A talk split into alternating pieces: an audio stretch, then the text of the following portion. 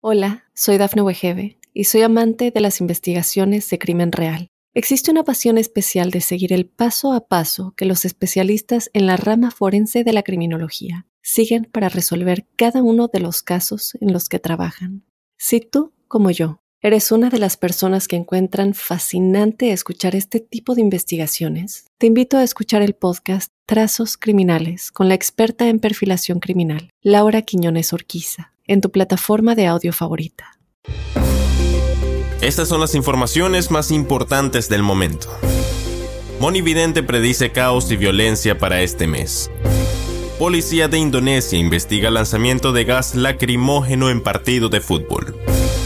Muere Eder Joffre, leyenda brasileña de boxeo. Huracán Orlín se cierne sobre la costa pacífica de México y advierten dónde impactará.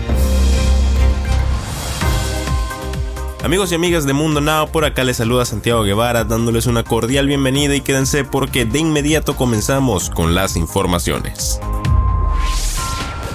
Dentro de las predicciones que hizo para el décimo mes del año, llamado el mes cabalístico, la psíquica y clarividente cubana Moni Vidente adelanta que se vivirá caos y violencia en octubre, además de prevenir de atentados en varios países impactantes. Este video está disponible en su canal oficial de YouTube. Después de decir que se avecinan cambios importantes en varios países de América Latina, además de asegurar que el fin de la guerra entre Rusia y Ucrania se dará en los próximos días, la vidente más querida por los hispanos compartió que la carta del sol dominará durante todo octubre. Se avecina un invierno crudo como nunca antes visto, expresó.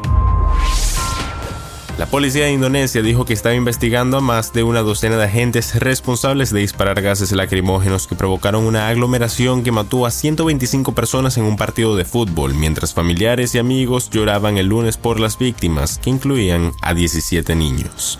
Los angustiados miembros de la familia luchaban por comprender la repentina pérdida de sus seres queridos en el partido en la ciudad de Malang, en el este de Java, que solo fue visto por los fanáticos locales del Arema FC, reseñó AP. El exboxeador brasileño Eder Joffre, considerado por muchos como el mejor peso gallo de la historia moderna del boxeo, murió este domingo 2 de octubre, en Sao Paulo, a los 86 años de edad, de acuerdo con información entregada por su familia.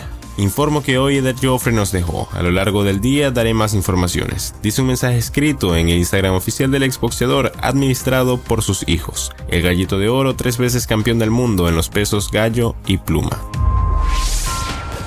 El huracán Orlín se ubicó el lunes sobre la costa mexicana del Pacífico entre las localidades turísticas de Mazatlán y San Blas, donde las autoridades suspendieron las clases y habilitaron refugios, reseñó The Associated Press. Tras convertirse en huracán el sábado, Orlín ganó fuerza con rapidez y alcanzó categoría 4 con vientos máximos sostenidos de 215 kilómetros por hora el domingo de la madrugada. Según el Centro Nacional de Huracanes de Estados Unidos, por sus vientos remitieron luego a 165 kilómetros por hora para el domingo por la noche.